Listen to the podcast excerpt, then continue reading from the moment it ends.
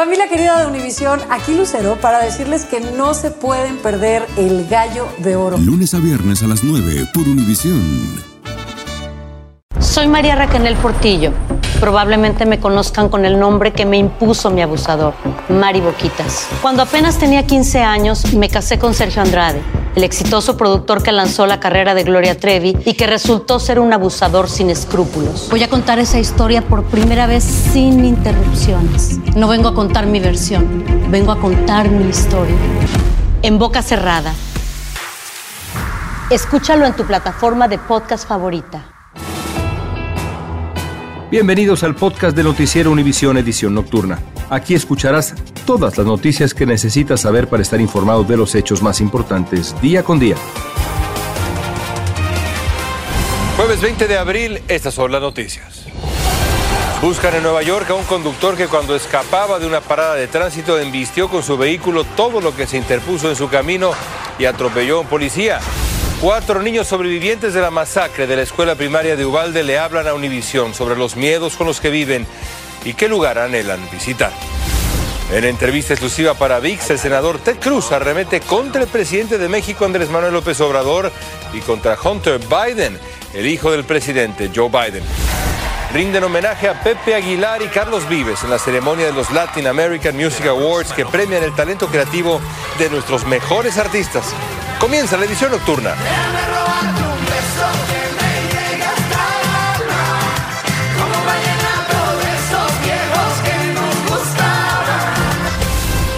Este es Noticiero Univisión Edición Nocturna con León Krause y Maite Interiano. Muy buenas noches y gracias por acompañarnos. Esta noche se celebró en Las Vegas otra edición de los Latin American Music Awards, donde se premió lo mejor de la música latina y se le ofrecieron homenajes a varios artistas consagrados con sus exitosas carreras. Más adelante les tenemos los nombres de los ganadores y los mejores momentos que se vivieron en esta fiesta a la cultura latina, los American Latin Music Awards. Y por los momentos vamos a irnos directamente a Nueva York, donde un agente de policía resultó herido mientras perseguía a un conductor que eludió varias veces el control de tráfico en pleno Manhattan. Así es, Mighty. Todo quedó grabado en video, incluso después de atropellar a la gente. Este hombre atravesó la estructura de un restaurante al aire libre, aterró a todo mundo ahí. Fabiola Galindo tiene las imágenes y nos dice cuál fue el destino del conductor. Hoy todo parecía haber regresado a la normalidad afuera de este bar en Midtown Manhattan. Pero fue aquí que ayer se vivieron momentos de caos cuando un agente de policía resultó herido mientras un conductor se escapaba de una parada de tránsito. Pues yo vi cuando este el carro ese venía y lo venían siguiendo los policías. Víctor Lozano trabaja a pocos metros y vio cuando el vehículo aceleró sobre la acera, atravesando una caseta de comedor instalada en la pista, pasó por encima de una señal de tráfico y se llevó por delante un hidrante completo. La persecución se inició a unas 15 cuadras, cuando la policía intentó en tres ocasiones detener al conductor por una parada de tráfico. Él trató de matar a los oficiales ahí con, este, con el carro porque les aventaba el, este, el coche para, atropellarlos.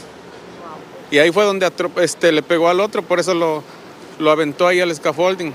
El oficial que fue atropellado por este auto ya fue tratado por sus heridas y fue dado de alta. Aún quedan rastros del caos. Este auto fue uno de varios que el sospechoso impactó en su huida. Él trató de, escapar, el, del carro, y ahí fue donde empezó a pegarle a todos los autos aquí alrededor.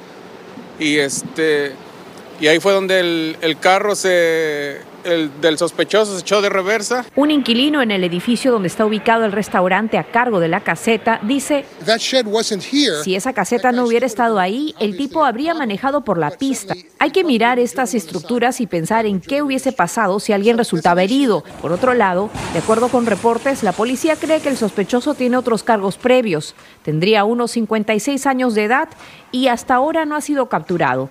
En Nueva York, Fabiola Galindo, Univisión. Y la Organización de Bodegas Unidas de América le pidió a la Fiscalía de Manhattan que le niegue la fianza a la mujer que no quiso pagar un jugo en un puesto atendido por un ecuatoriano y horas después regresó con un cuchillo y apuñaló al vendedor. La víctima quedó en mal estado y quizás nunca se recupere totalmente sus heridas. Desde Nueva York, Blanca Rosa Vilches nos dice cómo fue que ocurrió todo esto. Ocurrió en esta juguería en una zona residencial del Upper East. Esta clienta se niega a pagar el jugo que había ordenado. Ella se fue, pero le dijo, oh, yo voy a regresar con un cuchillo y yo te voy a apuñalar a ti. Y cumplió su amenaza, regresó dos horas después. Lo cogió por la espalda, le dio en la cabeza, le dio en el cuello y el trato de defenderse puso la mano que es a donde le dañó el nervio. Las nueve heridas dejaron a Luis Morocho, de 37 años, en muy mal estado. Yo no puedo ni decirle lo que hicieron, de verdad. Eh, una persona que trabaja, que no se mete con nadie. Un sentimiento que entristece a toda su familia. La impotencia. No puede hacer nada. La organización que lo apoya exige no conceder fianza a la atacante Jamison Chama, de 23 años. Para mandar un mensaje claro que el que comete un crimen violento en la ciudad de Nueva York va a pagar las consecuencias. La atacante enfrenta cargos de intento de asesinato y robo. El temor es que se ampare en la ley que elimina el pago de una fianza. No fue hecha para personas violentas, pero las personas violentas son las que se han beneficiado de esa ley. ¿Qué es lo que está pidiendo la familia? Ay, la familia pedimos, debería de pagar varios años en la cárcel. Luis no cuenta con seguro médico y no se sabe todavía cuánto tiempo más permanecerá en este hospital. La familia ha creado una cuenta en la página GoFundMe para poder ayudarse con los gastos. La ciudad de Nueva York, Blanca Rosa Vilches, Univisión. Detuvieron en Hillsborough, en Florida, a Robert Singletary, acusado de disparar y herir a una niña de seis años y a sus padres en Carolina del Norte. Según los vecinos, la menor montaba bicicleta cuando la pelota con la que jugaban con otros niños cayó en la casa de Singletary. El hombre discutió con el padre de un niño, luego buscó un arma y salió disparándole a todos. El padre de la niña sigue en el hospital porque recibió más balazos al tratar de proteger a su hija. Why did you shoot my daddy and me? Why did you shoot a kid's dad? Las autoridades dicen que Singletary estaba libre bajo fianza por haber atacado a una mujer con un martillo. En mayo del año pasado, Salvador Ramos, de 18 años, disparó a su abuela y fue a la escuela primaria Rob en Uvalde, en Texas. Con un rifle de asalto disparó sobre las aulas y mató a 19 niños y dos profesoras. Marlene Guzmán entrevistó a cuatro niños que sobrevivieron, pero aún sufren heridas físicas, emocionales y mentales.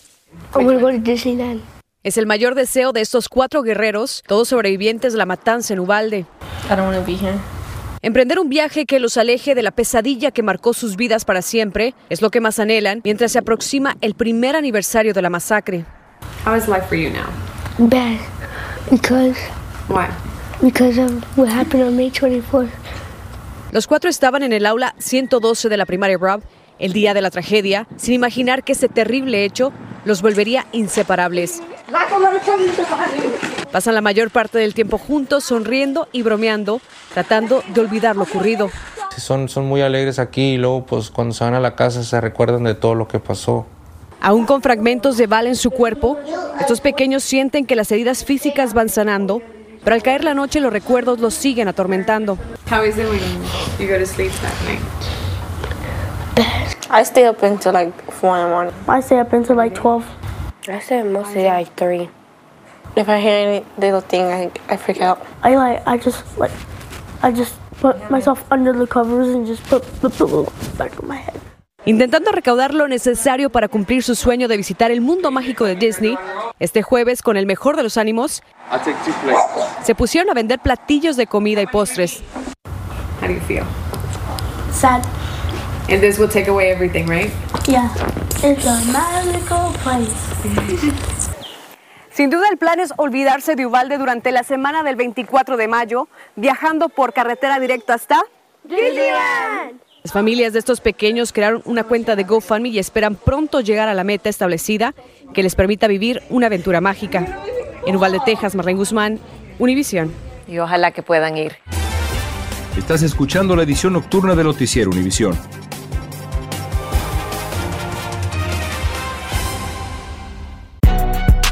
Si no sabes que el Spicy McCrispy tiene Spicy Pepper Sauce en el pan de arriba y en el pan de abajo, ¿qué sabes tú de la vida? Para, pa, pa, pa. Esto solo es el principio. Porque lo mejor. esto no se va a quedar así. Lo más impactante. ¿Por qué? Soy tu madre. Esta mujer me robó. Por favor, abre. Está por venir en. ¡Pablo! ¿Entendiste? Tu vida es mi vida. De lunes a viernes a las 8 por Univisión. Y eso sí que amerita un brindis, ¿no crees? Continuamos con el podcast de la edición nocturna de Noticiero Univisión. Les cuento que a través de su abogado, un agente del Servicio de Rentas Internas pidió protección de informante para revelarle al Congreso cómo la administración Biden interfiere en la investigación sobre las finanzas del hijo del presidente Biden. Se trata de la investigación por supuesta corrupción a Hunter Biden, el hijo del mandatario. Y precisamente sobre Hunter Biden y su padre, el presidente Biden, también habló el senador republicano Ted Cruz en la entrevista exclusiva con nuestro colega Luis Carlos Vélez de la plataforma VIX. Esto dijo.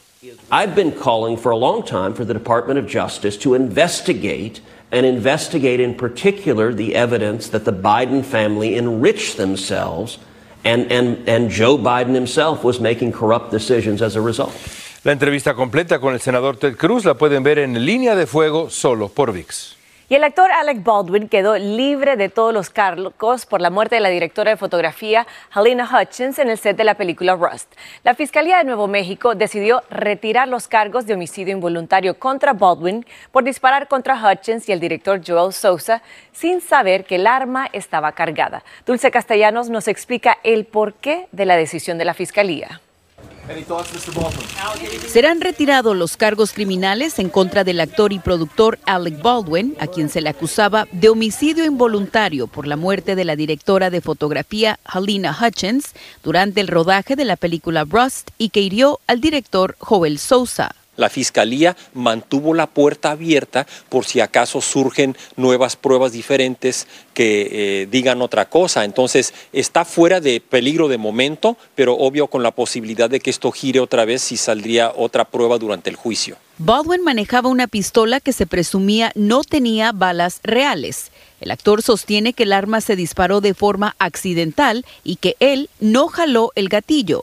Un reporte del FBI reveló que el arma no pudo haberse disparado sin que alguien alara el gatillo. Como actor no tenía ninguna responsabilidad de revisar de nuevo un arma teniendo diferentes personas y unos protocolos que tendrían que haber hecho para que alguien le dé esa arma y él haga su actuación. El caso perdió fuerza recientemente porque ya se había desestimado un cargo relacionado con el arma, lo que habría representado una posible sentencia más larga.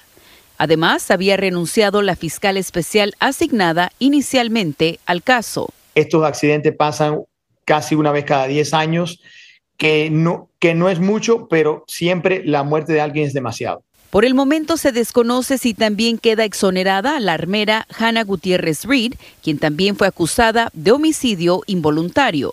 Ante la decisión de la Corte, Baldwin publicó una fotografía con su esposa diciendo, le debo todo lo que tengo a esta mujer y a ti, Luke. La grabación de la película fue reubicada a Montana y precisamente hoy se reinició su rodaje. Dulce, en mayo habrá una audiencia en este caso. ¿Qué se puede esperar? Maití será una audiencia preliminar en la que se espera que la armera Hannah Gutiérrez Reed se declare no culpable. Baldwin ya se declaró no culpable por escrito. Este caso continúa bajo investigación y algunos expertos sobre el tema dicen que habría una posibilidad de que Baldwin pueda enfrentar cargos como productor ejecutivo si llegaran a surgir nuevas evidencias. Desde Hollywood, California, Dulce Castellanos, León, regresó contigo. Gracias, Dulce.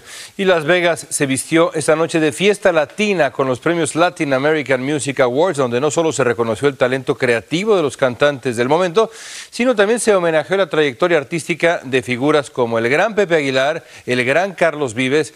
Desde Las Vegas, Tony de Andrades nos tiene lo mejor de este evento magno. Es uno de los máximos galardones a lo mejor de la música latina. Y hoy se hizo historia. Al ritmo de Mr. 305, Pitbull inició la entrega de galardones en transmisión simultánea en las cadenas Univisión, Unimás y Galavisión.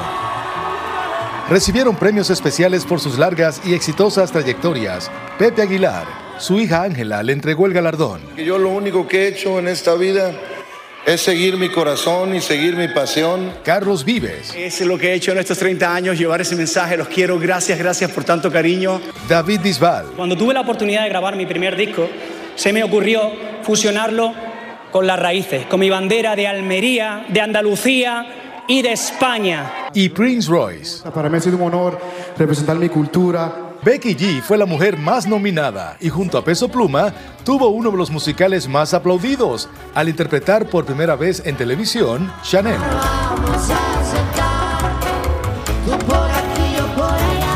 Otros que estrenaron canción fueron Wisin y Anuel.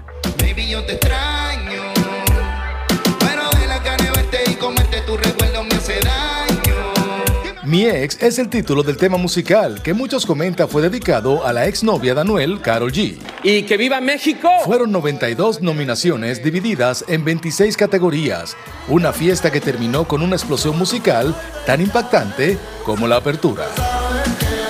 Así fue la gran noche de Latin American Music Awards. El próximo año nos vemos en este mismo lugar, en Las Vegas. Yo soy Tony Dandrades, Noticiero Univisión. Gracias, Tony.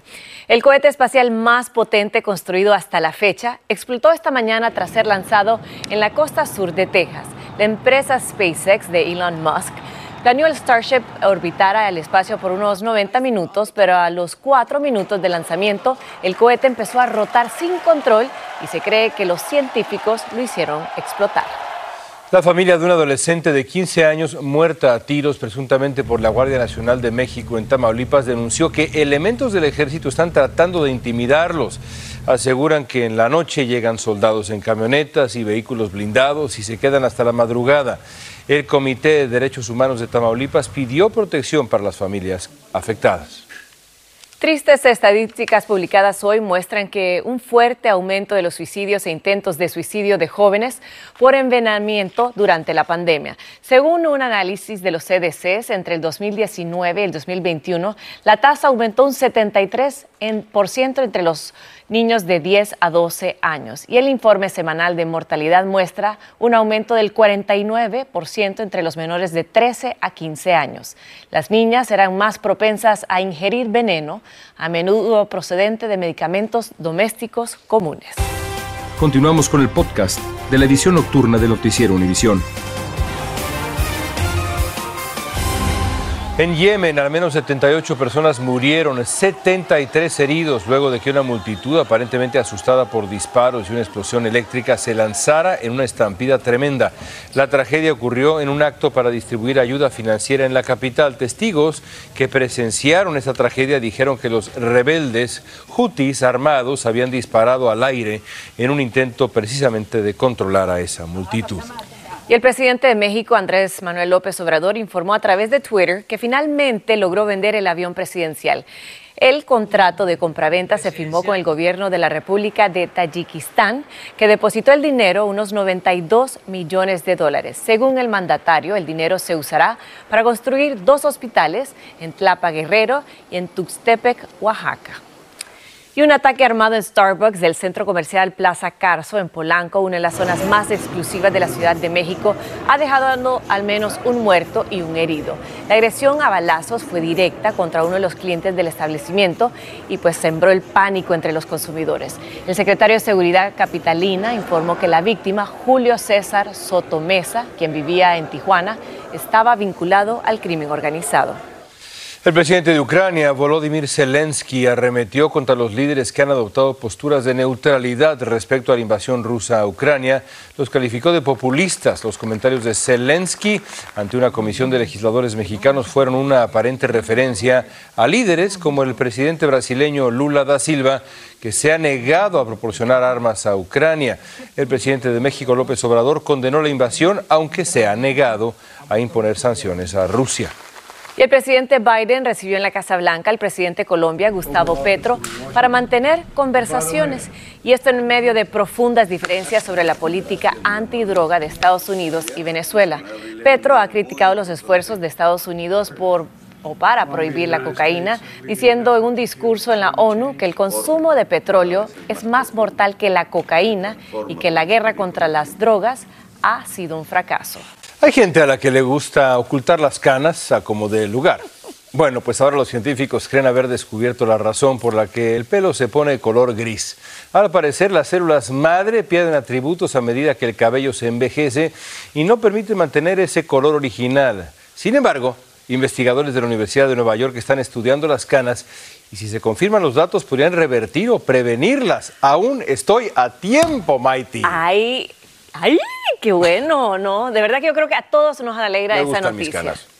Te lucen. Muchas gracias. Bueno, señores, y les cuento que Luis Miguel reveló lo que todos estábamos esperando. Anunció su gira del 2023, finalmente regresa el Sol de México y publicó la lista con las fechas y los países que va a visitar. Su regreso a los escenarios va a ser en agosto, en Buenos Aires, Argentina, concluirá en diciembre en Guadalajara, México. La gira durará cinco meses, cuatro países. Y también Estados Unidos. Así que, ¿para cuál nos apuntamos? Pues para que venga a Miami. O vamos a donde esté Luis Miguel. Gracias por escucharnos. Si te gustó este episodio, síguenos en Euforia, compártelo con otros, públicalo en redes sociales y déjanos una reseña. Vengo a contar mi historia. Ya es hora de abrir la boca. En boca cerrada. Escúchalo en tu plataforma de podcast favorita. Esto solo es el principio. Porque lo mejor, Esto no se va a quedar así. lo más impactante, ¿Por qué? Soy tu madre. Esta mujer me robó. Por favor, abre tus ojos. está por venir en ¡Pablo! ¿Entendiste? Tu vida es mi vida. De lunes a viernes a las 8 por Univisión. Y eso sí que amerita un brindis, ¿no crees?